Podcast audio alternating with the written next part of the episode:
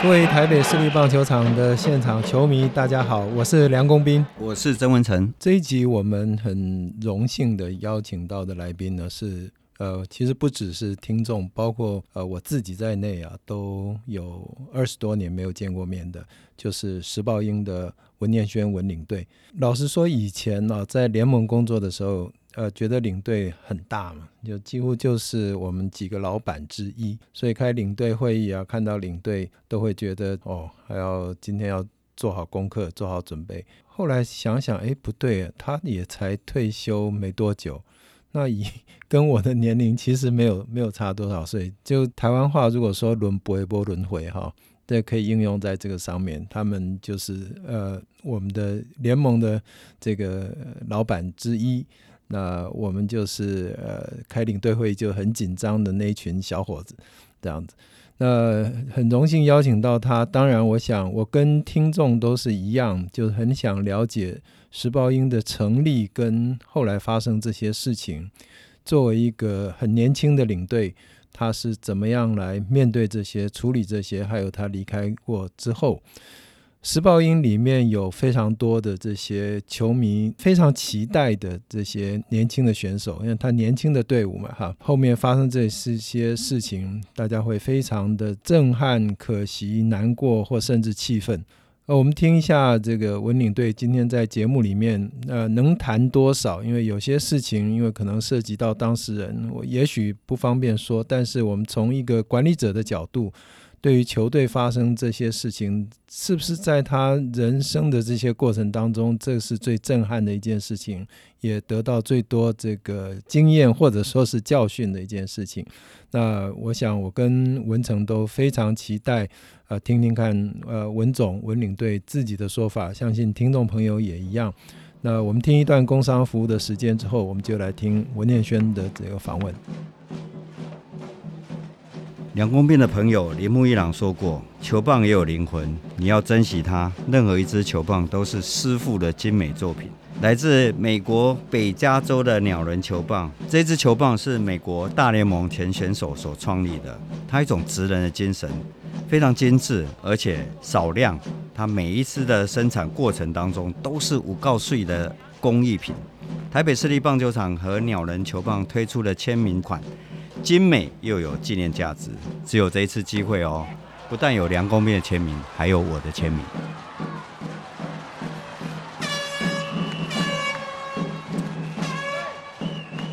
呃，我们台北市立棒球场今天非常荣幸邀请到，算是我们的我的老长官吧，对吧？我们那时候在联盟那时候，呃，文总文念轩文领队是球队的领队，嗯、呃。对我来讲，就是文总，我在先前也跟您说过，就是那时候我要离开的时候，我不知道，也许有的时候自己讲的话哈，可能就带过了，就没没记得。但对我一直印象深刻。我一跟文成我也说，我说当时要离开，呃，领队里面唯一留我的就是或者劝我的就是文领队。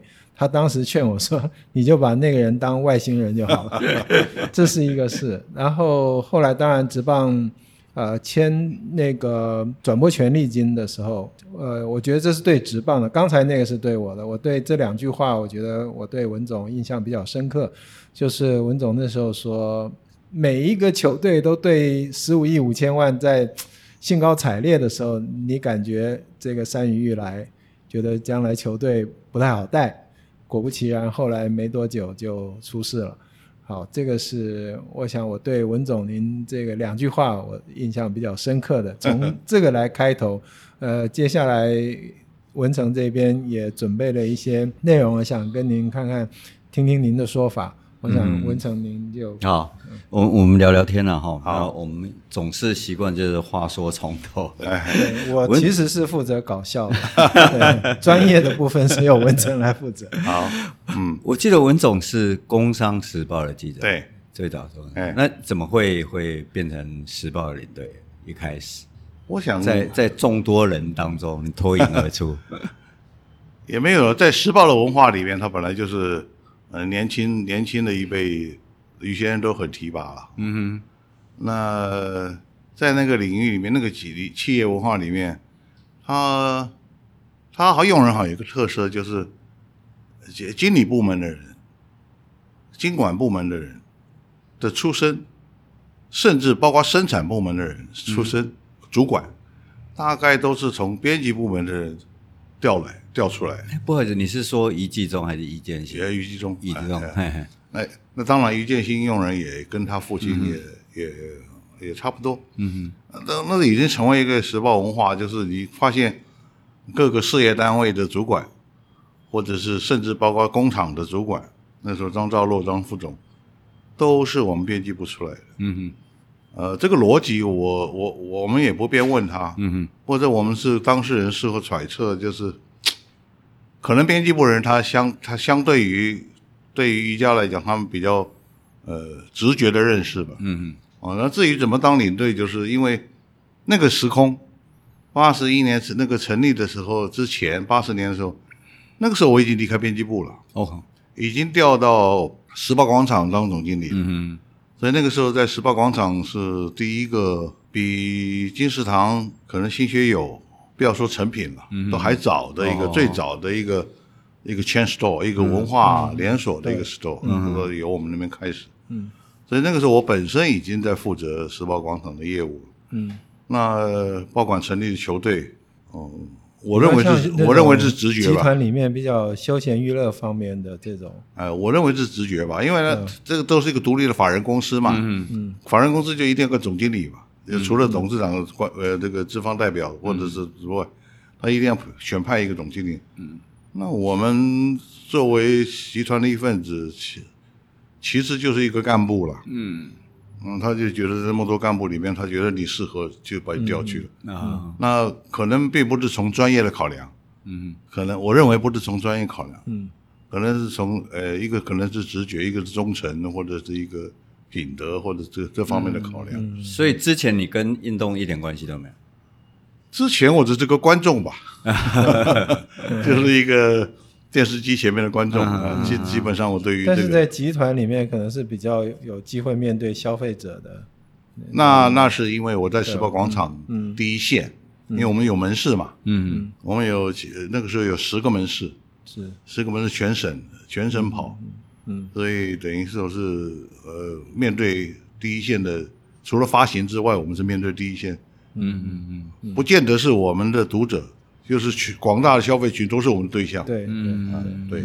所以在这种情境之下，当然是我的努力，那是每个人都努力了啊。那这里说其他的因素，我认为就是个机缘了。OK，嗯，你所了解，因为你你记得时候之前呃，时报可能有已经开始筹备啊等等的，你所了解时报为什么会想要？这样子的一个球队，然后进入中华职棒，因为当时风声当然非常非常多，甚至大家有有甚至在传说，哎，联合报也想搞一支，然后干脆他的吉祥物是报，就叫联合报。嗯、大大家真的是有的没有在传了。你所了解当时时报的他想要这一支球队的背景在哪里？跟职棒的风光有关系吗？蛮出力的，还蛮极力的争取成为一个球队。这里面可能有几种情况啊。从背景来讲，当时其实馒头去去把黑鹰周子玉，把黑周子玉的把黑鹰在在处理的过程之中，我所得到的讯息跟我看呢，他并没有不接触联合报系啊。嗯，他他是他其实是两个报系都在接触。对，不照说不大可能只只单压一边，对对对，没错，这是第一个背景。是。第二个情况是说。这两家的文化，联合跟中时，在当时那个时空，那个市场，嗯，它就是一个呃亦敌，不是地敌，也就是一个对对对对对比实力相当的一个一个对手，就是那种记者会在外面打架。那所以你有的我有的，你有的我有的，这其实这个这这个其实是有在所有的。不管是经营体系，或者是从业人员、嗯、从业的这个的员工来讲，嗯嗯、都会有这种这种关系。嗯，交情归交情，但是在竞争上、竞合上还是一样。那第三个可能就是，我认为时报的文化里面有一个就是决定的效率、速度。嗯。嗯，它那个是比较快的。嗯，它比较不像联合报文化，联合报文化它它可能它的这个那个琢磨的时间比较长的，嗯，那这个过程，那在当时周周生源董事长的那种果断性以及及坚决性，我我我觉得这是也是一个很重要的因素。嗯，那为什么要这样的一个球队？其实很简单，它就是它就是品牌经营的一环嘛。嗯，它基本上它就是一个永续品牌永续。嗯，那么有这个球队，我记得当时周董带着我还有一一两位同事吧。嗯嗯。我们曾经去，对，我们曾经去读卖新闻参观，嗯，去参去求求求去去学习啊，嗯，那读卖新闻它其实上它就是有有几个领域，你可以发现，现在时报都在做，除了球队之外，它的巨人队，嗯。嗯，它的读者俱乐部，嗯，读卖新闻的读者俱乐部在全中全日本也是有，那我那时候去就已经有五十几个了，现在我不知道有多少，嗯。对吧？那他的读者俱乐部也肩负着跟读者、跟一般消费者的接触、跟企业的这个训练、跟这个这这方面种种的这个、嗯、这个内容。他的国民旅游部，读卖英文的国民旅游部非常强的，嗯嗯嗯，非常强。他利用他报纸的这个版面，跟那个自己的旅游部门的员工，那日本的那个那个版图你知道吗？他的国内旅游就等于我们国际旅游。是从广岛飞到北海道了，有没有？跟我们国际旅游没什么两样。是是。那在这样子的一个借鉴之下，其实你看看现在的时报，有中国时报旅行社，嗯嗯，当时有时报广场，Chain Store，是。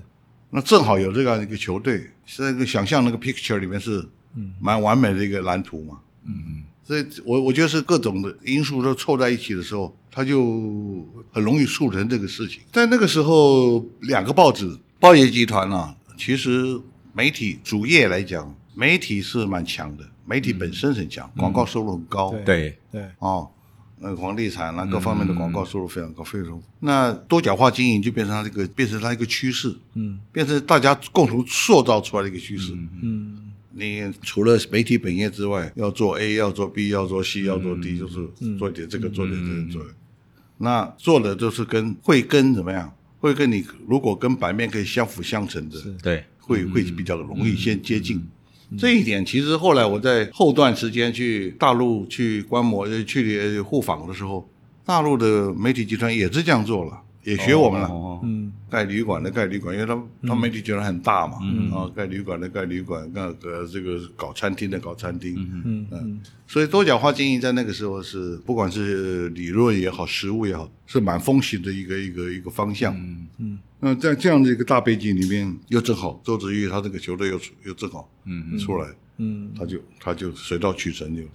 成风谈成了就谈成了嘛，OK，就这样。所以我觉得是各种因素的自然的配合，嗯，因缘的，嗯嗯嗯。因为现在的媒体当然又比较比较可能有一没那个余力，对对对对，所以很难就说现在的尤其年轻人很难想象以前报业到底有多大啊。所以我们我们可以从文领队的回忆可以看出来，当时时报跟这个联合报真的是花最也跟档。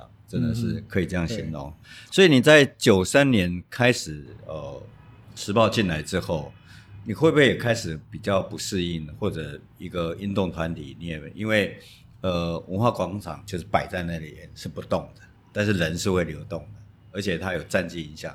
你稍可以稍微回忆一下九三年开始。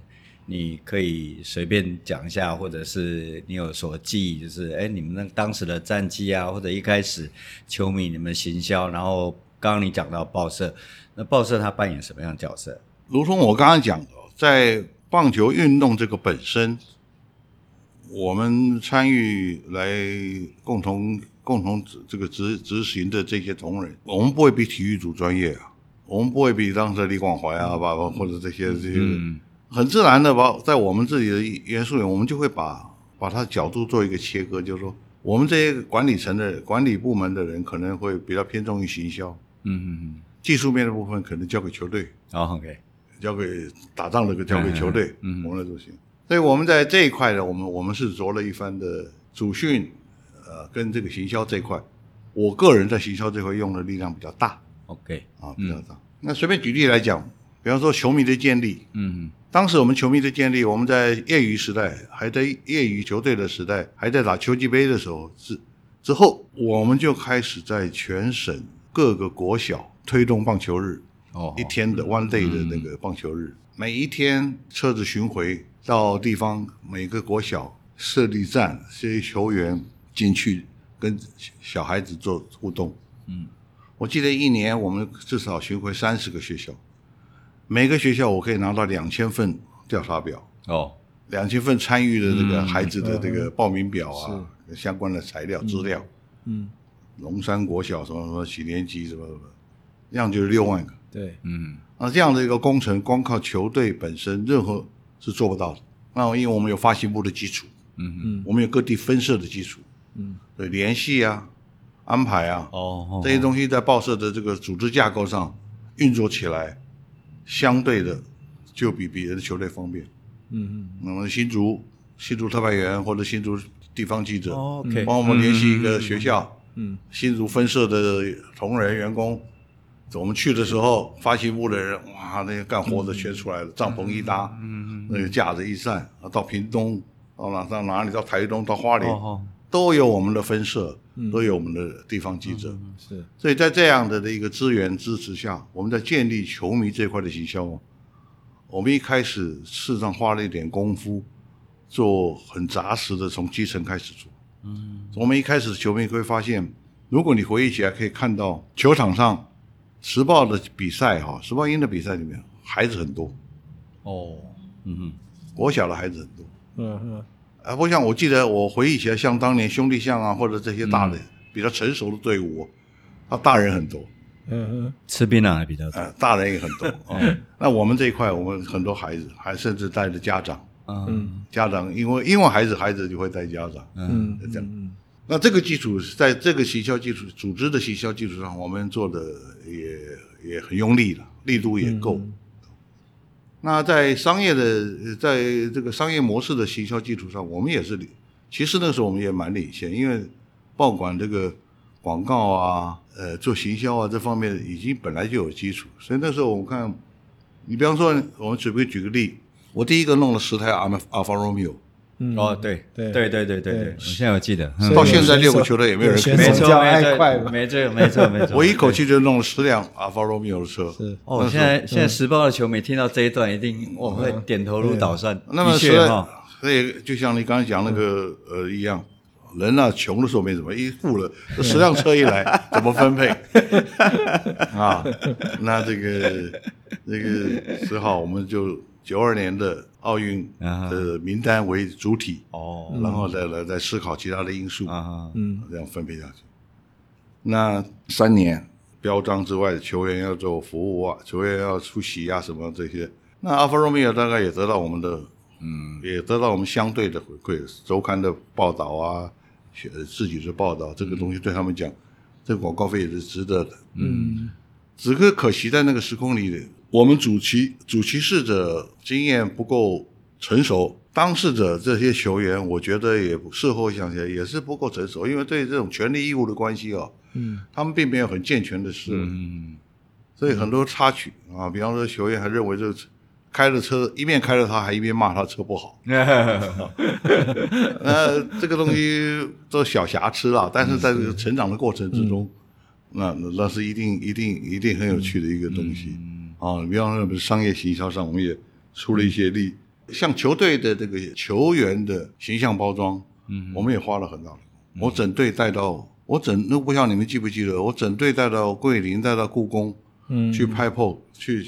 去拍海报照，再去拍定妆照，嗯嗯，去去去操作这个事情。没有只拍廖敏雄的对了，全队 有廖敏雄到最后，廖敏雄到最后单独的还搭了高雄，我记得在高雄有一个叫什么圆顶还是什么什么，反正有一个很豪华的一个空间，嗯，拍拍摄到棒球王子的这个这个专辑。所以那个时候球员的专辑也是做的。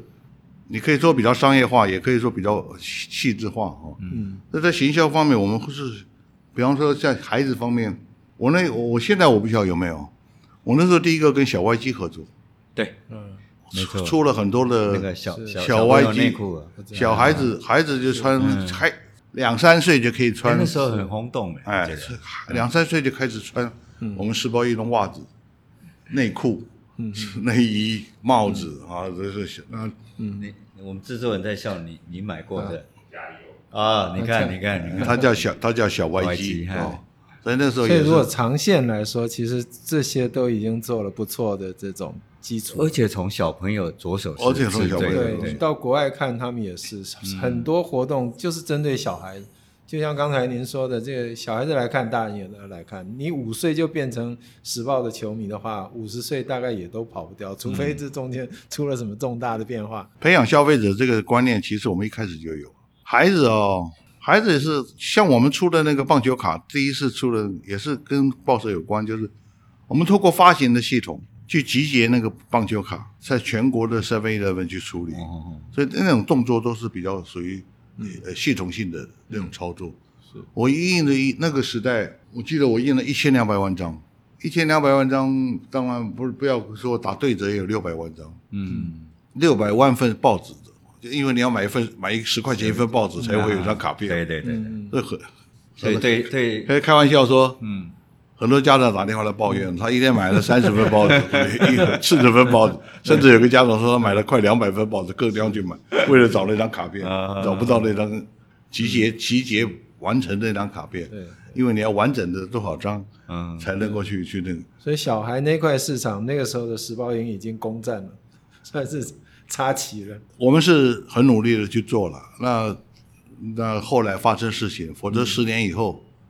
十年以后，这个这个这个十年是有就会有成了。我我倒想到一件事情，国民你们发现了，文总刚刚讲的是，他们全报社，包括他们的各地方，因为报社很大，各地方的个不管是记者啊，大家一起帮忙把这个根扎下去。你会发现，只有时报在这样做。嗯，比如说到现在为止，比如说富邦啊、统一、中信。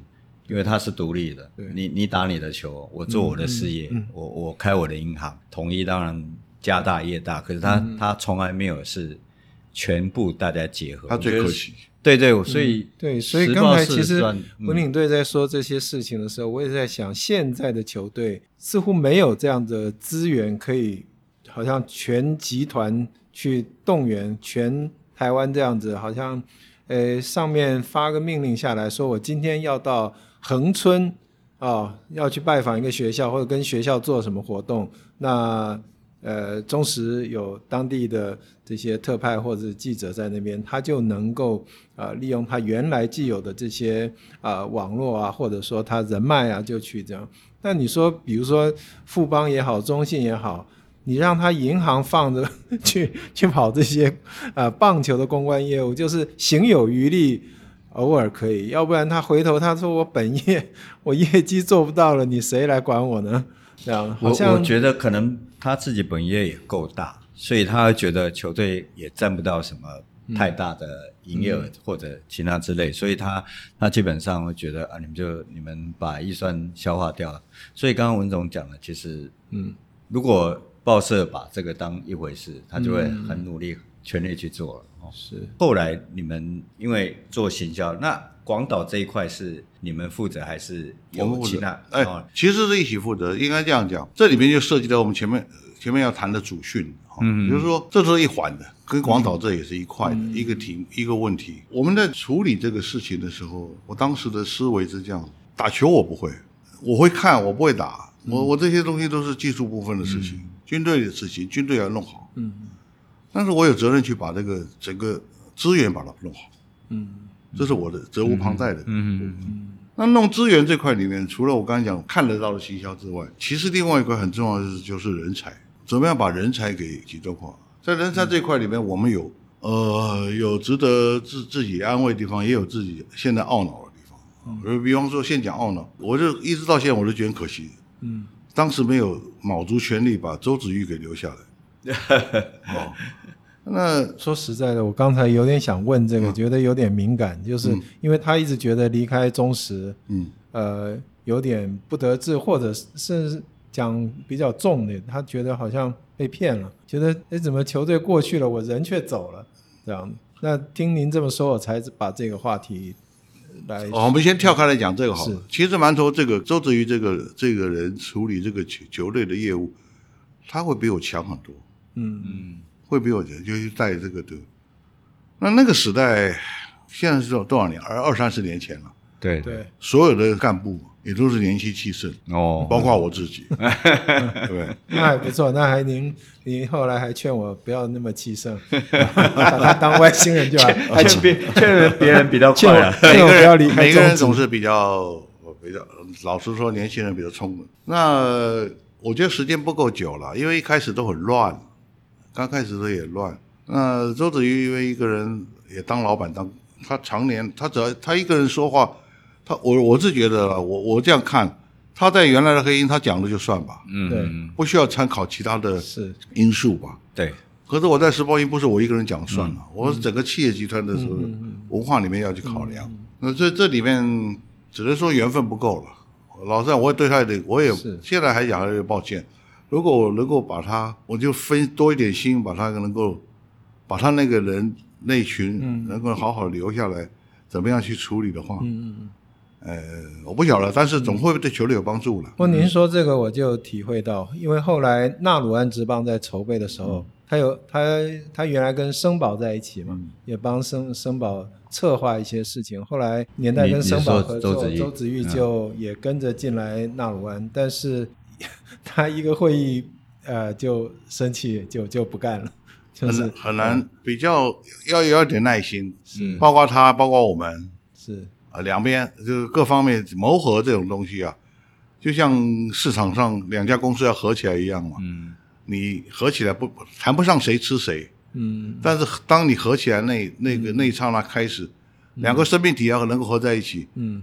它是需要时间去融合，嗯，异中求同。是需要，是需要时间融合，嗯，那这块是有点可惜。可是，在其他方面的人才，我们也尽量的去哦，比方说在教练，嗯，自主训一块很重要的部分，嗯，那我们教练分成两大块，一个是本土的，一个是国外，嗯，外来的。那本土的，你看我当时连徐生明都找来。对，徐生明，我那时候同时李李总教练之外，徐生明啊，这都都在都在我们球队。嗯、那我还是努力不够啊，让合不起来啊，对不对？哎，所以所以所以，在我的、这个、听懂就听懂了，在我的 picture 里面，在我们的我们这种非传统棒球人的非传统棒球人的我的这个思维里面，没说之言。那师傅领进门，那我们整合起来还是没做到啊。那如果老天让我做到，啊哦，那我感觉也不一样，那个整个整个这个整个力量力道也会不一样。嗯，那国外的部分比较好处理，国外部分因为就像你刚才讲广岛，广岛，嗯，广岛这一块，那广岛因为因为大家是合作关系，嗯，所以他这不管我们去，不管他们来，那他整个教练团的资源是相当大。那至于他的教练能够帮到什么程度？其实我们已经做到，剩下不在我们，剩下是我们的本土教练团能否跟他能够从中间能够摸到。是是你们去找他们。哎，这一段哈、哦，我的记忆里有有一点模糊，不过我隐约好像是他透过我们日本的关系传讯息给我们，我们就很高兴去接纳。后来我们发现是这样，其实广岛也有广岛的思维，嗯嗯，广岛想跟台湾合作，他当时可以理解的是，他其实只有时报或俊国他会找。哦。其他四个老球商他不会找，嗯嗯，哦，老球商他也切不进去，嗯嗯，哦，那那种文化那种，嗯，那需从需求性来讲，也这这两个球队是最，那这两个比球队比起来，嗯，相对的，当然时报是第一优先，嗯嗯，但他找的这种目标或目的是什么？他的目的，后来我们我们慢慢接触多了，我发现他其实也在强化他自己，比方说切狗，对。多米尼加学校，七哥，多米尼加他有他有一个棒球学校，长期的在培养培养这个年轻的多米尼加选手，没有舞台，对，没有舞台。那如果台湾这条线建立起来，他这个进来，那个时候齐哥是呃第一个引进来的，嗯，那个时候我记得我去，我跟李教练李李总，我们还到多米尼加棒球学校去待了一个月。亲自跑那边去看了一个月，嗯。嗯，啊，来试试用，嗯，那战力来讲是不错啊，可是稳定就那技术不谈了，可是其他的方面我们还是没办法处理啊，你让他品德啊或者什么其他我们都没有处理。嗯。嗯，那对于广岛球团，他可能考量就没那么细，他先把大架构先建立起来，因为发展后面就断掉了，后面我们球队没有就断掉了，否则这个事情发展到后头会越来越细腻。嗯，会越来越细腻。嗯，那他那个学校会源源不断的变成我们我刚才讲人才，嗯、我也会变让他变成人才的一环。其实他他的思考很简单，就是呃比如说他们多米加这个广岛学校的球员，其实在时报他等于多了一些比赛的经验，多一些舞台。所以奇哥后来农场系统之一，对，所以奇哥后来离开台湾，回到广岛投的非常好，所以真的是 made in 台湾。所以齐哥的确是一个非常好的例子。他留在他那里，他可能在日本职棒上他没办法上场。对，后来陆陆续续，他们他们其实薪水是非常非常低的。嗯，所以刚刚文总你提到，就是说基本上你就是做一个很好的行政人员，然后不干预技术方面，呃，切割的很好。可是就你来看，你你从旁观察，李总会是什么样的总教练？技术面不谈了哦，嗯，从呃人的角度来讲，我觉得看起来就观察起来，嗯，他比较属于一种感性的，嗯，直觉型的，嗯，嗯，那长期的这个长期的他的发展的这个历程里面，再加上他家庭，你看他李师母的那个照顾小孩子，嗯嗯、是，他这种家长式的，嗯，家长式的管理，家长式的权威，是这种无形中形成，嗯。自然形成，嗯嗯嗯，那这种家长式的管理，家长式权威的这种这种对风求风，嗯，有好有坏，嗯。嗯，像是带一群子弟兵这样，子弟这个这个有好有坏，嗯，大家长越严，看起来很严格，嗯，那孩子会说谎，孩子会调皮啊，一个爸，今天今天很多人生金句，一个一个一个家长，一个再严格的家长。嗯，这你总会有管不到的孩子，严官父哦，他比较高才。那严格的家长也有大家长制，也有一个，也有他优点，有他缺点。他的缺点可能就是，那他的优点可能是呃，说话一句话就那个，嗯，嗯，但是他的缺点也可能当耳边风，或者是嗯，你管不了那么细啊，或者你没没办法管那么细，嗯，再加上我前面讲感性的那种那种那种那种感觉，嗯。嗯。感性的人，感我我其实我自己也比比较偏向感性，嗯，感性人跟理性不太一样，理性为重不太一样。感性人有时候会有点犹豫，会有一点反复，嗯，那这些林林总总的东西都会都会造成他将来在在这个这一块上的这个，让他再加上他又很积极，嗯，那个那个个性上很积极，嗯，很坚毅，所以因为他有病，嗯，但是他又能够。想要战胜这个这个这个病痛，然后能够那个在这个战场上发挥战力，所以他积极有积极的正面跟负面，一直想赢哦，就很麻烦，有时候也很麻烦。对，嗯，有有时候会呃，就我在旁旁观者清，就有时候会偏偏掉。他非常不服输啊哦，嗯，他积极的那种个性，所以教练这个人，后来我的一些琢磨，我觉得我是没有机会了。如果有这机会，我要找一个国内好像找不到，我现在看起来国内没有，嗯嗯。一个懂得输球的教练，而 不是懂得赢球的教练。一个很会输球的教练，好像很有很有学问。你你 绝对你绝对找不到。那你比方说这个，你比方说这个，我们现在打多少场？一百二十场。一百二十场要多少胜率？在冠军总冠军要差不多六成，六成。四成也要输四十八场。嗯嗯嗯。这么长的球季，这四十八场怎么输啊？嗯。输的球队还有士气。嗯，输了这个球队还很健康，输了球迷也不会跑掉，嗯，这才是本事。赢了是赢那个多，赢的那个那个六成，有的时候有教练跟没教练没什么两样啊。嗯，有的球，有的球变化它很多端的，嗯，它不见得靠教练，嗯，呃，因为职业球员这种东西就不，它不是，毕竟不是，不是孩子棒球啊。他的整个的运作，他是这个文领队，我我我自己一点很 那个，我前一阵才想到这个，我觉得这个非常困难。呃，就是说你组一个球队，要么面子，要么里子。就是说，里子是赚钱，面子是成绩，打冠军或者是名次不错。但在台湾，我们就是不能赚钱，赚不了钱，那就剩下争名次。所以你。赚不了钱 又挣不了，你说没有关系，你输输的漂亮一点不是？你误会我意思啊，我还是要赢啊，但是这个拿捏的分寸很难呐。拿捏的时候，你你你这些球技里面，你要输你四成的球，嗯，这个中间怎么去不影响？怎么样输到你自己都不影响？是，怎么去调度？怎么去安排？这是一个很高的境界，但是这个境界并不多了哈。嗯，不晓得，我觉得我我们要陷入每一场都想赢了。对，可能找德川家康来带，就是。这里面 我我我我呃接触过好几个教练嘛，谢明勇啊，我我曾经带过谢明勇打打亚洲杯嘛，杨庆龙啊、徐春明啊什么都很难，林信章啊。林信章到老了，可能有点机会，嗯，可惜他已经走了，嗯嗯嗯，这种东西可能要年纪大一点，玩玩起来，那真的是玩棒球，跟打麻将一样，可以这这个玩棒球。反正我是有四十八场要输的，就看怎么。也不是想要输，就是说那是一定会输，一定不不太容易。就是你你输的时候你要哎，你要怎么去处理？严重对，要处理那个，因为你不处理好，其实你任何一个波，我刚才讲家长式。嗯，你的任何一个波动嗯会牵动所有东西，嗯嗯嗯，会牵动所有东西。所以在球队李总这样严格，当然他最后是很遗憾的走了，那整个球队也很遗憾。当初球队在在出状况之前，你有大概耳闻，或者是刚刚工兵开始讲了，就是十五亿天价的时候，当下只有你觉得，哎，好像事情不是那么单纯，因为突然成功的来的很快。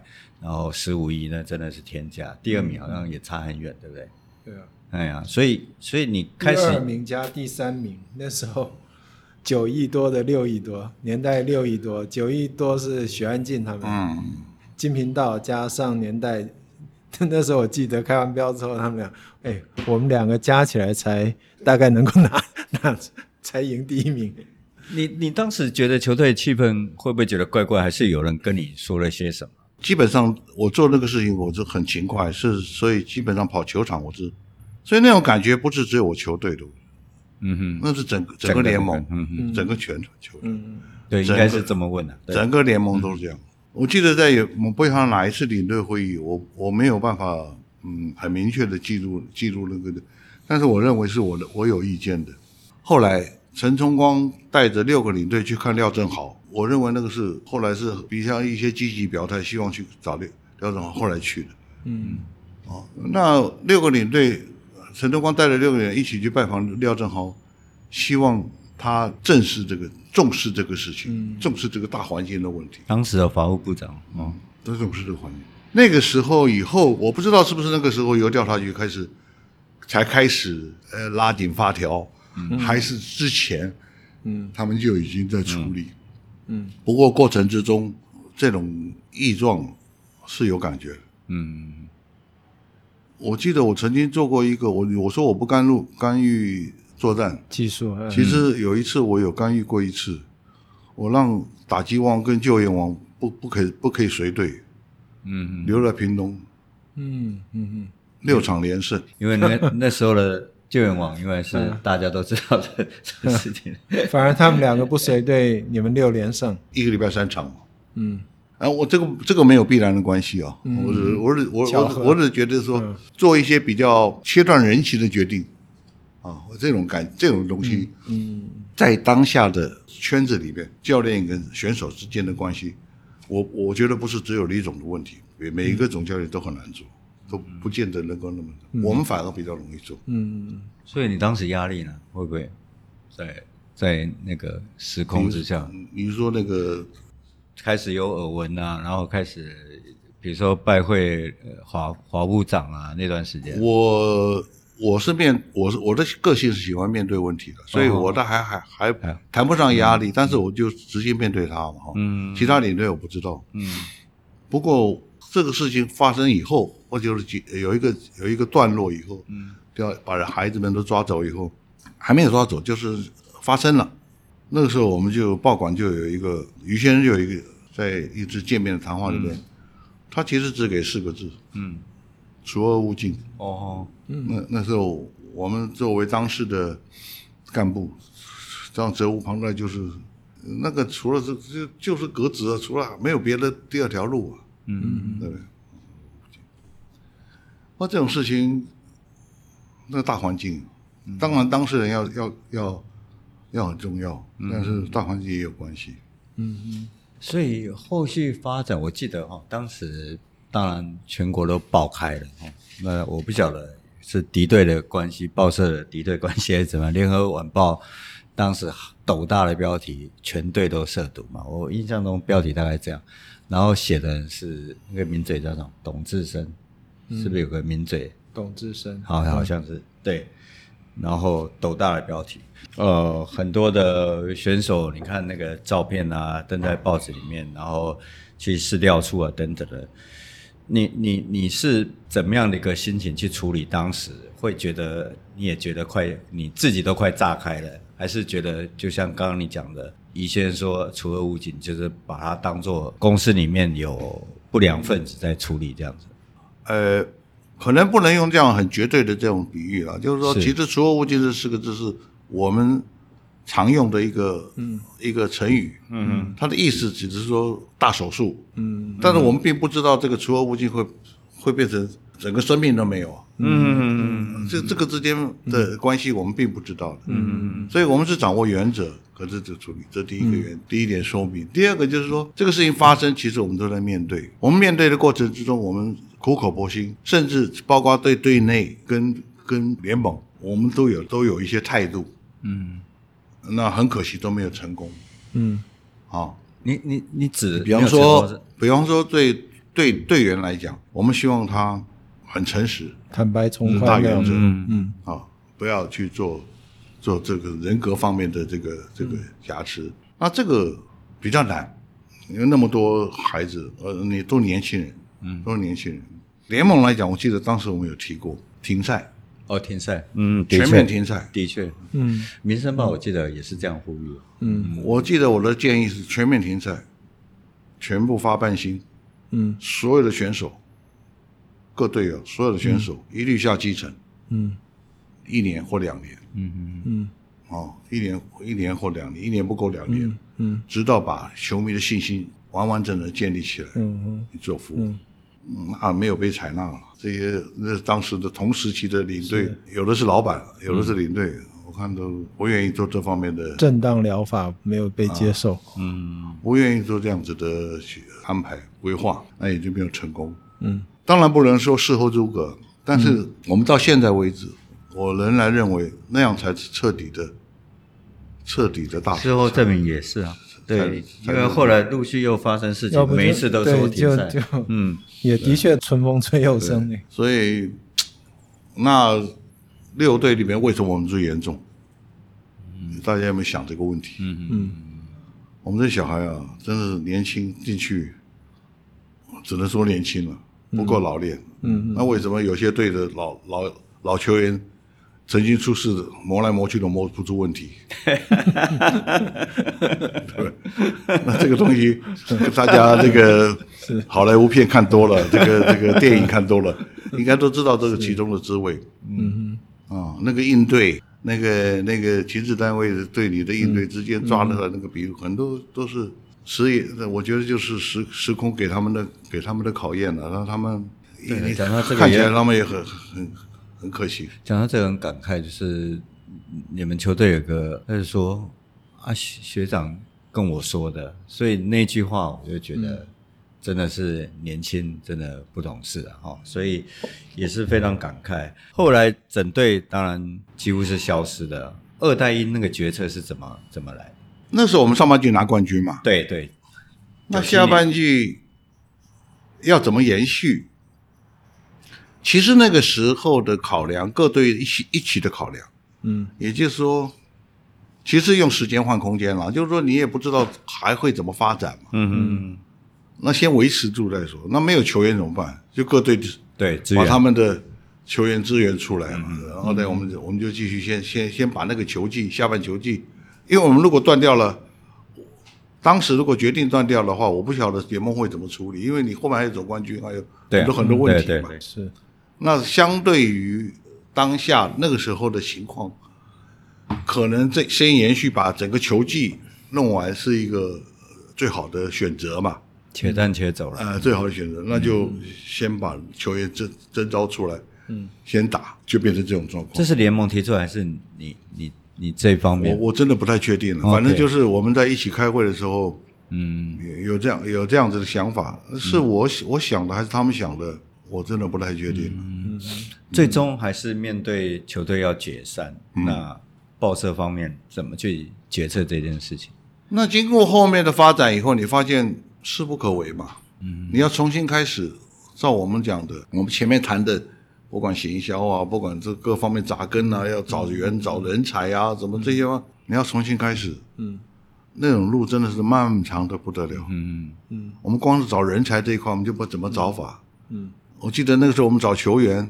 嗯，你知道廖敏雄是我从中正机场直接半夜把他拉回拉回宿舍，他从多米加队中华二队打回来以后，在机场就被我们就被我带走了。啊，带回带回宿舍去谈谈谈谈，嗯，深夜给他给他把把他签下来，嗯，就是我们找找人才这块，你就知道寻才若渴嘛，没有人没有人哦，你想做你也做不起来，是，那那个那个过程太长。那至于说老板怎么想法，我现在不敢揣测。不过我是老板的话，可能那个那个那个灰心的角度，嗯，灰心的态度或者灰心的思维的比例蛮高的，嗯，可以想象的哈，嗯嗯，对，应该是这样，嗯，那大概每个老板都是刚才您说这种心情。啊，就您刚才说这种，应该是每个老板都会觉得，我都已经呃这么支持这样的球队。后后来三商也是啊，嗯，然后后来味全，嘿，然后拉米狗的刘董事长，其实发生事情你可以看到，他也的确非常非常感慨了，嗯、就说包括红领队在上我们节目，就说在我这边也拿钱，在外面也拿钱，到最后他 真的是非常非常的挫折，可能他都会觉得我上马金下马银这么对你，结果你还是把我给花钱花钱。请他们，这都是应该的。嗯、但是你做的不是属于你，就是价值观不同的事情，嗯，那很难过，你知道吗？嗯，你知道，不管不是我们干部难过而已，老板也会难过。所以现在将近三十年后，你回头看，因为中华职棒，你刚刚讲，如果停赛，当然是假如了。假如停赛，我认为以结果论来讲，当时如果停两年是很 OK 的，是有可能解决的。因为我跟文领队可能。忘了，我们去好像不知道在哪里上一个广播节目，那时候出事，嗯、上口音文领队在在这个节目之前在外面跟我聊天，我就问文领队说：“你觉得这件事要多久才能解决？”他说：“没有五年不会解决。”我心里想说：“五年怎么那么久啊？”结果你看到二零零九年还是出事，所以你回头看将近三十年，呃，我们从很。我跟梁文斌搞这个节目，目的还是让大家去回味过去，因为我们刚开始草创不容易，可是他成功非常快。我认为成功是就外在，就是十五亿来得非常快。那你回头来看这一段将近三十年，你觉得呃，职业棒球，台湾职业棒球为什么发生不断的从时报员不断的，当然不能光指时报员，就是当时所有人到后来陆续到零九年还不断。主要因素，你个人认为是什么？就你观察，概率的时候从三方面来看，演员本身，我们讲球，不管是教练，不管是球员，演员本身从小从小开始，他就是他的整个成长过程，我认为他们的有形也好，无形也好，整个品德教育的力度就不够。嗯，那这个部分也不能不能怪他们，可是因为家长家庭教育没有嘛。嗯嗯，我们都知道台湾的棒球孩子。从小他不不跟自己的家里争吵，他根本是自己自成一个，对对对，自成一个一个一个一个小小孤独，一个社会。而且他，而且他从小，他从小就是一个就是一个国中之国。他在一个小学里面，他也不用朝会，他也不用去跟其他人接触，他也不用。他到中学里面，他也不用上课，他一直，他永远是国中之国，他永远在那个大的大的呃价值观里面，他是一个小的独立价值。嗯，价值体系，这些小孩成长大大大，他变成教练，变成什么？他在一般来说，经过一个时代、两个时代、三个时代，他还没有完整的这个品德教育的这个元素比重加进去。嗯、这个原因是造成了他们整个判断、整个对于事情的判断、分寸的拿捏，嗯，哦，这这些事情都会跟整个大环境的分寸拿捏标准会不一样，而不一样，他们还不觉不自觉，还不觉得有什么问题。嗯嗯。当你一个孩子从小在打棒球，台上就撒钞票下来的时候，当你民族主义兴盛，颜绍章提着零零七的提提提着零零七的美金去发一一个一个一个一个球，一个一个全垒打发多少钱？一个全发一比四十的时代，一个比赛一百美金可以拿四千块台币。嗯嗯，那是他爸爸四个月三个月的薪水。嗯嗯，啊，那全整个整个民族整个整个国家这样子哄他，这种再加上媒体啊国球什么什么这样哄哄哄哄，这种正确的价值观其实一直没有人在处理。嗯哼。一直没有在处理，嗯，嗯，学校也不管，校长他只管战绩，对，他只管他只管他的成成他出去的表表扬，这嗯，政绩，他也不去管这块孩子，嗯，那这个问题啊，在几个世代，我认为在两三个世代比例会就逐渐缩小，但还是会还是会存在，嗯哼，观众消费者。也在也是成长的过程，嗯，消费者赌博也不是今天才有，嗯嗯嗯。有棒球的就开始赌，那你没有棒球，我们那个印刷厂的工人抓那个新字版的阿拉伯的数字都可以赌了，翻书的翻翻电话簿都可以赌了，嗯，这是一个文化里面的一环，嗯嗯，只不过你怎么样赌的小赌怡情，嗯，你怎么样赌的让它分寸拿捏，赌的能够能够呃能够那个正轨化，能够能够能够让它明明确化，嗯，这个东西。可能不是一天两天可以做起来。球团、企业主，台湾的这个球队啊，有个盲点，一个是老板就是球队，球队就是老板，嗯嗯，这是一种，嗯，还有一种是大企业里面的一环，像我们，对，对我们这种一环，嗯，你看，像老板就是球队，你看像陈一平，他就是洪家，他就是对不对？呃，我们这个就是大企业里面一环，统一亦复如此，嗯。嗯，味全也亦复如此。我们在球队经营过程中，像我们这种形态的球队，很多很多的困难度要克服。其中也还有一个很大的困难度是什么？就是老板的教育工程。你要怎么样把这种慢慢慢慢学习吸收到的、吸收到的想法，去有机会、有时间，能够完整的让出钱的老板或者支持你的老板能够慢慢慢慢同意你，然后支持这个东西，在大企业里面有过程。嗯，包括中信，我认为也是就亦复如此。嗯，不是你老板一个命令，所有银行行员下了班领带一拿去就可以了，那要发自于他内心才可以。对，要像日本广告一样，穿着窄裙就能够在街上丢棒球的那个文化出来，他才会自动去的。他不是你用命令就可以去的。嗯嗯，对不对？那这个东西就会变成一个变成一个很长期的一个一个工程。那今天老实说，中华职棒没有多少年了。嗯嗯，回头来看，三十而立。嗯，四十不惑，嗯、我看看他到不惑的时候能不能，嗯、能不能真正的不惑 哦。那这种事情呢，因为因果因果一直在循环，嗯，你没有因就不会有果。重点是这个果能不能成为下一个因？你像十包因这么的事情，六个队都有涉毒，都有这种这种这种嗯不好这种状况，这种成因当然前面有很多，嗯，可当它出现的不好的结果，它都已经没有了，被灭掉了。啊，这个果还不引以为戒，还不能成为因，它就一直在循环。对，嗯，所以你要我看中华职棒，我觉得不是只有中华职棒的问题，嗯嗯，是台湾的方方面面都有这个问题，嗯，而不是只有中华职棒，嗯，我们的教育、我们的学校都有这个问题，嗯，怎么样能够拉回来？怎么样能够？因为移民社会最难的就是这一块，台湾最难是因为它是它是一个以移民社会为基础的时候，它不像日本，不像美国，它。他已经在那边奠基这么久了，嗯，他本来就接受各种文化，他本来就各种文化在撞击，他一直没有形成一个共同的最大公约数的一个一个一个主流共同，这这很麻烦，嗯。嗯。嗯，那这个麻烦只有期待后后面的经营者或者参与者，他如果真喜欢这样子的一个一个一个运动事业，他就多多一点心力，嗯，多花点心力去在这方面多做点努力。那那可能不是形式上带他们去打打禅呐、啊，嗯，或者是或者是做做做打个禅禅山呐、啊，或者什么的就可以。禅山不要禅七，要发 发自内心的。嗯，那这个心哦，要时间，嗯，要时间。最后，我想文总，你可能你这一生也做过很多事情，虽然你退休了，你有做过记者，然后也在电视台服务，还有在呃教授，对对对对对。可是大家提到你这三个字，最印象深刻还是时报鹰领队。虽然他可能时间不长，所以你回过头来觉得时报鹰领队这几个字对你最大意义在哪里？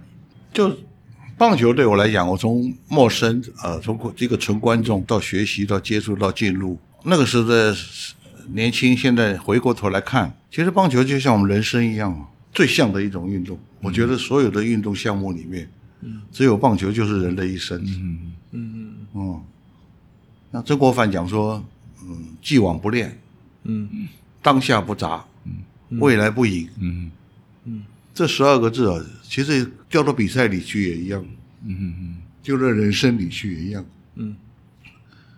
哎呀，失误就失误了，过去了；赢就赢了，打打了就满垒全垒打，也是过去了。嗯，下一局好好打，当下好好打。嗯，未来会变成怎么样？不到九局怎么知道？嗯嗯，小的比赛是这样，人生有意何不何？